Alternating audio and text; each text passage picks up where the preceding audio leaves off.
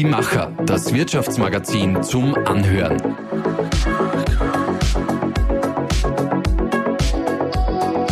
Und hier ist dein Host Susanna Winkelhofer.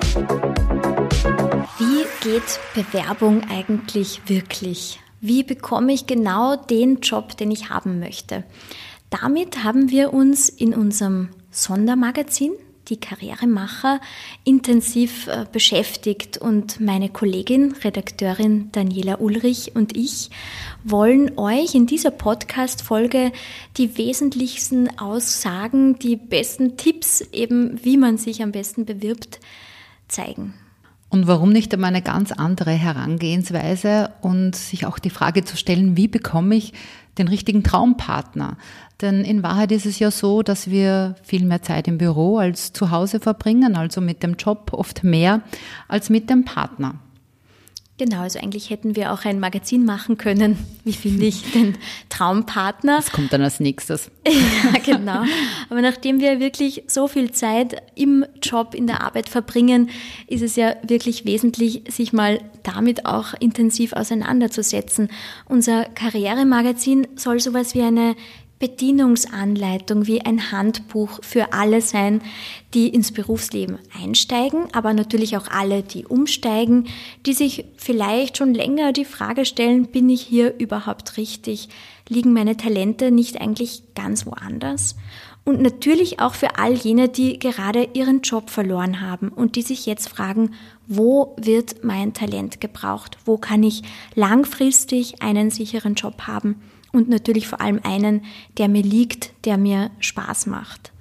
Also ein Thema, das wirklich immer relevant ist. Und wer jetzt zu Hause vielleicht noch ein Buch findet mit dem Titel So bereitest du dich auf dein Bewerbungsgespräch vor, der kann das jetzt einmal getrost beiseite legen und vielleicht ähm, unter seinem Laptop für den nächsten Videocall oder Zoom-Meeting.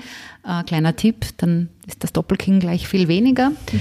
Äh, denn im Bereich Bewerbung hat sich wahnsinnig viel verändert. Mhm. Susanna, du bist ja selber immer wieder als Chefredakteurin und Herausgeberin von Die Macher in Gesprächen mit Interessierten und Bewerbern und da hat sich viel getan. Ja, absolut. Es fängt beim Auftreten schon an, ging es früher darum, sich das spießigste Kostüm aus dem Kasten zu holen, ist es heute einfach viel wichtiger, authentisch rüberzukommen. Natürlich der Branche entsprechend gepflegt, aber eben nicht sich eine Krawatte umzubinden, wenn man überhaupt nicht der Typ dafür ist. Ich kann mich erinnern, als unser Kollege Daniel Schöppel, mhm. der ja auch Redakteur ist, äh, sich beworben hat vor gut einem Jahr war das, äh, hat er dann irgendwann im Laufe des Gesprächs so zögerlich sein, ich weiß es nicht mehr, Hemd oder Pullover nach oben geschoben und hat dann quasi seine Tätowierung, die am ganzen Arm eben ist, gezeigt und gefragt, ist das eh kein Problem? Und ich musste schmunzeln, weil warum sollte das ein Problem sein? Er ist mhm. ja kein mhm. schlechterer Redakteur wenn er eine Tätowierung hat. Und es geht eben überhaupt nicht darum, in irgendein Jobprofil sich reinzupressen, wenn man so nicht ist, sondern einfach ehrlich und authentisch rüberzukommen. Aber fangen wir vielleicht von vorne an. Zunächst geht es ja mal darum, sich zu bewerben, dass man überhaupt einmal eingeladen wird zum Gespräch und sich dann im nächsten Schritt bestmöglich vorzubereiten. Und eigentlich geht es noch um einen Schritt davor, nämlich mal herauszufinden, ob es sich überhaupt lohnt, sich zu bewerben. Also ob die, die Stelle tatsächlich die richtige Stelle sein kann. Adam Vukovic, er ist Personalmanager der österreichischen Post AG, hat uns dazu zehn Fragen verraten, die man sich selbst stellen sollte, bevor man überhaupt eine Bewerbung abschickt. Und er sagt, Je mehr Fragen man sich selbst stellt und beantwortet, desto besser ist sowohl die Jobauswahl als auch das Auftreten beim Bewerbungsgespräch. Hm, also stellen wir uns die zehn Fragen einfach einmal, würde ich sagen. Mhm. Erstens, habe ich mich über den zukünftigen Arbeitgeber und die angestrebte Stelle ausreichend informiert? Zweitens, bin ich der richtige Kandidat für diese Position? Passt mein Profil? Drittens, was bringe ich außerhalb der ausgeschriebenen Qualifikationen für diese Position mit? Viertens, was sind meine Talente und Stärken und wie kann ich sie einsetzen? Fünftens, arbeite ich lieber alleine oder mit Kollegen? Sechstens, was sind meine Werte? Siebtens, erfüllt die angestrebte Stelle alle meine Bedürfnisse oder muss ich Kompromisse eingehen? Achtens, wie ist mein Lifestyle und was strebe ich in meinem Leben an? Sowohl privat als auch beruflich. Ist mein Lifestyle kompatibel mit der gewünschten Stelle? Neuntens, wo und wie kann ich mich noch weiterbilden? Und zehntens, würde ich mir selbst den Job geben, wenn ich der Personalist wäre, der die Entscheidung treffen muss? Nehmen wir nun also an, die Antworten auf diese Fragen zeigen ganz deutlich Ja, dort will ich hin, das passt, das ist mein absoluter Traumjob. Dann wollen wir jetzt natürlich wissen, wie ticken denn Recruiter? Worauf legen sie Wert? Wann überzeugt eine Bewerbung und wann wird sie eigentlich von vornherein schon aussortiert? Wir haben dazu für unser Karrieremagazin zwei Recruiter befragt. Einerseits Danesh Forgani von Randstad Austria und Wolfgang Struber von Teampool Personalservice.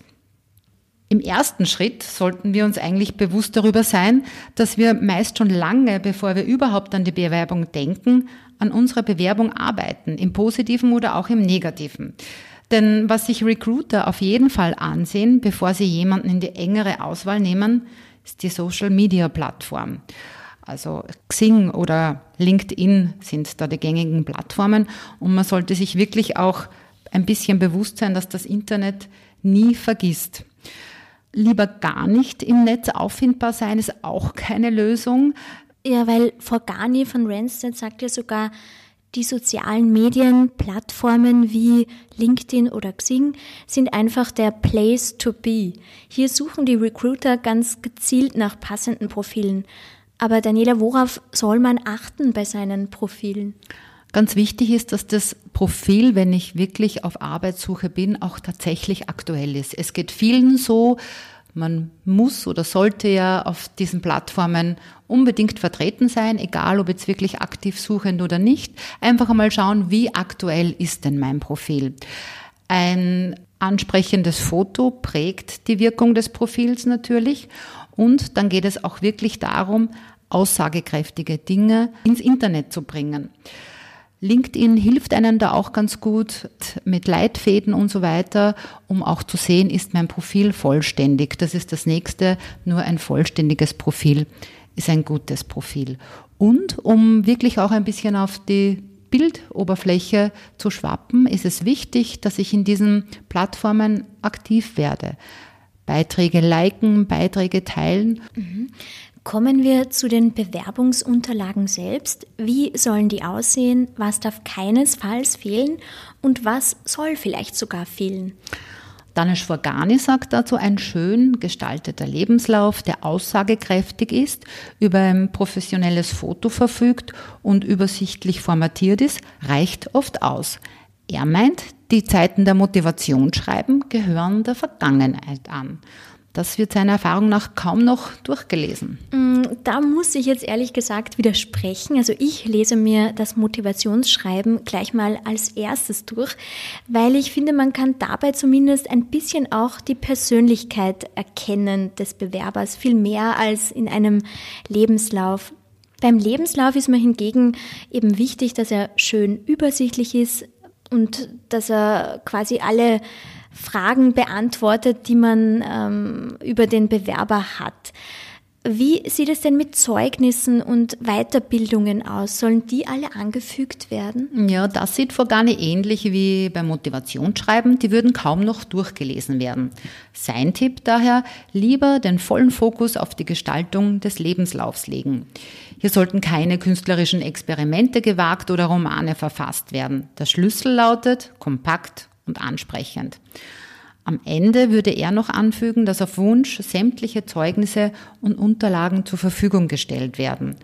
Die muss man aber auch dann wirklich auf jeden Fall bei der Hand haben, denn es kommt gar nicht gut an, wenn man dann tatsächlich gebeten wird, etwas nachzureichen und das selbst erst dann einholen muss. Wolfgang Struber von Teampool sieht das ein bisschen anders. Er möchte bei den Bewerbungsunterlagen alle grundlegenden Zeugnisse wie Lehrabschlussprüfung, Maturazeugnis oder Studienzeugnisse dabei haben. Auch die Noten, also nicht nur die Bestätigungen über den Abschluss. Er sagt, die Noten seien zwar für ihn keine ausschlaggebende Entscheidungsgrundlage, gehörten aber einfach dazu. Als Personalist möchte er außerdem alle Dienstzeugnisse der vorherigen Arbeitgeber sehen. Für die Stellenausschreibung relevante Fortbildungszeugnisse gehören für ihn auch zu einer sauberen und vollständigen Bewerbungsmappe. Überflüssig sind seiner Meinung nach hingegen etwa Telefoncoachings oder persönlichkeitsbildende Seminare oder auch Rhetorikkurse, weil ja, damit muss man sich als Personalist ja ohnehin selbst ein Bild machen. Es ist so, es kommt natürlich immer ein bisschen auf die Branche und die Position ab, für die ich mich bewerbe. Aber eine Bewerbung sollte keinesfalls länger als 15 Seiten sein. Das ist wirklich das absolute Maximum. Wobei mich ja fast die 15 Seiten schon etwas mhm. abschrecken. Aber gut, Bewerbung abgeschickt und dann kommt das große Warten. Und was kann man tun, wenn sich niemand meldet? Danisch Forgani von Randstedt rät sogar dazu, schon bevor man die Bewerbung wegschickt, bei der entsprechenden Kontaktperson kurz anrufen, um Interesse an der Stelle zu bekunden, zwei intelligente Fragen stellen und erst dann die Unterlagen abschicken. So hebt man sich vom Großteil der Bewerber schon einmal ab und wenn es dann so ist, dass man tatsächlich länger auf Rückmeldung wartet, kann man gut und gerne einfach auch einmal nachfragen. Das macht einen interessierten Eindruck, aber man soll es auch wirklich bei einmal dann belassen, um nicht aufdringlich zu wirken. Das kommt nämlich auch immer ein bisschen auf das Gegenüber an, wie der das dann empfindet. Es ist einfach Fingerspitzengefühl, ein guter Ratgeber in diesem Fall. Ja, und dann kommt sie im Idealfall, die Einladung zum Bewerbungsgespräch. Und aber gleichzeitig die Frage, wie bereite ich mich vor? Forgani hat hier einige gute Antworten für uns. Erstens, man sollte ganz genau wissen, wer die Gesprächspartner sind, welche Position haben sie, was ist ihre Tätigkeit, wie lange sind sie schon im Unternehmen. Zweitens, er rät dazu, sich intensiv mit dem Unternehmen auseinanderzusetzen. Ein guter Tipp, die Begrifflichkeiten, die das Unternehmen auf der Website verwendet, notieren. Produkte und Slogans zu kennen, kommt einfach gut an und, und zeigt, dass man, dass man vorbereitet ist. Außerdem sagt er, sollten sich Bewerber unbedingt drei Fragen überlegen, die sie am Ende des Gesprächs stellen können. Wichtig ist es auch, sich genauso überlegen, wie die Rahmenbedingungen gestaltet werden, also Rahmenbedingungen wie Gehalt und Reisebereitschaft und ähnliches. Und zu guter Letzt am Vortag die passende Kleidung vorbereiten. Also schon einmal rauslegen, vielleicht noch einmal drüber bügeln, reinschlupfen, fühle ich mich wohl, weil wie du anfangs schon gesagt hast, Susanna, verkleiden bringt gar nichts. Man soll sich einfach wirklich wohlfühlen damit man dann wirklich einen guten Eindruck hinterlassen kann, locker und gelöst ins Gespräch gehen kann und hoffentlich punkten. Du hast es auch vorhin schon angesprochen, man sollte sich auch Fragen ans Unternehmen vorbereiten. Aber das ist oft schwierig, welche. Da hat uns Karl Edelbauer, Gründer und Geschäftsführer von Hockeyfy, verraten, welche auch wirklich gut ankommen. Denn er sagt, mit gut gewählten Fragen bleibt man dem Ansprechpartner leichter im Gedächtnis. Und außerdem, Bewerber sollten im Gespräch so viel wie möglich über den zukünftigen Job auch herausfinden wollen. Mm, das finde ich auch sehr, sehr wichtig, weil das Bewerbungsgespräch, das dient ja nicht nur dazu, dass der Arbeitgeber herausfindet, ob der Bewerber für die Stelle passt, ob er der Richtige ist, sondern da geht es genauso darum, dass der Bewerber selbst erkennen kann, fühle ich mich wohl in diesem Unternehmen, passt das zu mir, ist das wirklich genau die richtige Stelle, wo ich mir auch langfristig vorstellen kann, viel, viel Zeit zu verbringen. Ja, jetzt schauen wir uns mal die zehn Fragen an, die Karl Edelbauer uns da verraten hat. Erstens kann man fragen, kann ich einen Tag zum Probearbeiten kommen? Zweitens, was muss Ihr bester Mitarbeiter können? Drittens, wie definiert Ihr Unternehmen Erfolg für diese Position? Viertens, wenn Sie eine Sache an Ihrem Unternehmen ändern könnten, welche wäre das und wieso? Die fünfte Frage, die ihr beim Bewerbungsgespräch eurem potenziellen Arbeitgeber stellen könnt, ist, welche drei Charaktereigenschaften muss ich mitbringen, damit ich ins Team passe? Sechstens, wie werden Talente und Stärken bei Ihnen gefördert? Siebtens, wie sieht es mit Aufstiegs- und Fortbildungsmöglichkeiten aus? Achte Frage könnte sein, mit welchem Software, Geräten, Technologien arbeitet das Team täglich? Neuntens, wie ist die Kleiderordnung am Arbeitsplatz? Gibt es eine Arbeitskleidung, die ich täglich tragen muss? Und zu guter Letzt, wann kann ich mit Ihrer Entscheidung rechnen? Wie sehen die nächsten Schritte aus? Und dann wollen wir natürlich gleichzeitig wissen, welche zehn Fragen sollte man bei einem Bewerbungsgespräch auf gar keinen Fall stellen. Da hat uns Petra Destinger von AMS Oberösterreich gesagt, was man sich lieber verbeißen sollte. Erstens, wie lange wird das Gespräch ungefähr dauern? Zweitens, welche Produkte stellen Sie her? Drittens, wer sind denn so Ihre Konkurrenten am Markt? Viertens, mir ist eine gute Atmosphäre am Arbeitsplatz wichtig. Ist das Betriebsklima gut? Die fünfte Frage, die man sich lieber sparen sollte, ist, wie ist die Unternehmenskultur bei Ihnen? Sechstens, kann ich mir meine Arbeitszeit frei einteilen? Siebtens, ich wurde in meinem letzten Job zu wenig gefordert. Wieso ist das hier anders? Was auch nicht so gut kommt, ist achtens, wie motivieren Sie Mitarbeiter? Und die neunte Frage ist hoffentlich auch selbstverständlich, dass man sie nicht stellen sollte beim Bewerbungsgespräch. Wann kann ich Urlaub nehmen? Und zu guter Letzt, habe ich einen guten Eindruck auf Sie gemacht? Wobei, das wäre eigentlich schon spannend zu wissen. Gut, schauen wir jetzt noch auf die andere Seite, auf die Seite der Personalentscheider. Wir haben Wolfgang Struber von Teampool gefragt, was sind denn die drei häufigsten Fehler, die Unternehmen bei der Personalsuche machen? Er sagt, ein gravierender Fehler ist sicherlich die Beurteilung nach Zeugnisnoten. Gute Noten bedeuten, dass jemand ein guter Theoretiker ist. Das bedeutet aber nicht, dass er auch gut in der Umsetzung ist, also zumindest noch nicht automatisch. Es gibt auch Unternehmen, die sich durch unnötige, teilweise sogar diskriminierende Selektionskriterien selbst einschränken. Und das sagt Struber, sei ungeschickt. Die Vielfalt der Bevölkerung zur Gänze auszuschöpfen, ist ein großer Vorteil. Die Welt ist bunt, genauso wie die Kunden. Und die Altersdiskriminierung möchte er dabei sogar als eigenen Punkt anführen, weil sie tatsächlich ein riesiges Thema ist. Ein 52-jähriger Mitarbeiter arbeitet auch noch knapp 15 Jahre und bleibt im Betrieb unter Umständen sogar länger erhalten als ein jüngerer Mitarbeiter. Darüber hinaus kann er durch seine Kompetenz, sein Wissen sowie seine Lebens- und Berufserfahrung viel einbringen, wovon die Gesamtorganisation natürlich profitiert. Es ist also nicht sonderlich schlau, wenn man als Arbeitgeber auf diese Gruppe verzichtet. Es ist aber oft so, dass man als Bewerber nicht das gesamte Anforderungsprofil einer Stellenausschreibung erfüllt. Und da stellt man sich dann die Frage, macht es überhaupt Sinn, sich zu bewerben? Wolfgang Struber sagt dazu, Mut wird hier ganz klar belohnt. Je weiter oben eine Kompetenz in der Auflistung aufgeführt wird, desto wichtiger ist sie üblicherweise im Unternehmen. So kann man als Bewerber seine Chancen ganz gut einordnen und im Zweifelsfall mutig sein und einfach bewerben.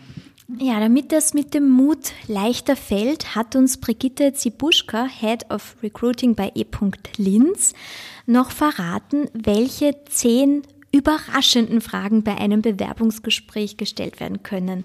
Weil das Unternehmen versucht natürlich beim Bewerbungsgespräch herauszufinden, wer der Bewerber wirklich ist. Und das gelingt mit Fragen, auf die man sich wahrscheinlich nicht äh, akribisch vorbereitet hat, besser. Daniela, was können denn diese überraschenden Fragen sein? Zum Beispiel erstens, wenn Sie den perfekten Job für sich selbst erschaffen dürften, wie sehe dieser aus? Mhm. Zweitens, was erwarten Sie sich von einem Unternehmen, in das Sie Ihr Talent und ihre Zeit investieren? Drittens, wenn ich Ihren besten Freund anrufen würde, wie würde er Sie beschreiben? Die vierte Frage finde ich ja auch sehr spannend und es ist natürlich gut, wenn man darauf auch spontan eine Antwort hat. Viertens, was motiviert Sie, morgens aufzustehen und in die Arbeit zu gehen? Fünftens, wie haben Sie reagiert, als zuletzt eine Entscheidung getroffen wurde, die ganz klar gegen Ihre persönliche Meinung ging? Mhm. Die sechste Frage habe ich mir gleich notiert für das nächste Bewerbungsgespräch. Die finde ich sehr, sehr spannend. Haben Sie schon einmal entgegen der Meinung aller anderen etwas durchgesetzt? Wie sind Sie vorgegangen? Falls nicht, wie würden Sie vorgehen? Auch interessant, welchen Rat würden Sie Ihrem fünfjährigen Ich geben? Die achte Frage, zu der uns Brigitte Zibuschka geraten hat, ist, stellen Sie sich vor, Sie bekommen drei Jobangebote, die in allen Eckpunkten vergleichbar sind, also Aufgabe, Gehalt, Dienstort. Was sind für Sie die wichtigsten Kriterien, damit Sie sich für ein Jobangebot entscheiden? Die Frage 9 habe ich jetzt auch ganz kurz überlegt, nämlich welche Fähigkeiten haben Sie in den vergangenen drei Jahren entwickelt? Mhm. Und die Frage 10, wenn Sie unser Unternehmen betrachten, was würden Sie als erstes verbessern? Daniela, darüber unterhalten wir uns jetzt noch bei einem Kaffee. Sehr gerne, obwohl es eigentlich nicht viel gibt zu verbessern. Oh. Das ist ein schöner Schlusssatz und damit äh, verabschieden wir uns jetzt von euch, freuen uns natürlich, wenn wir uns bald wieder hören bei einer unserer nächsten Podcast-Folgen.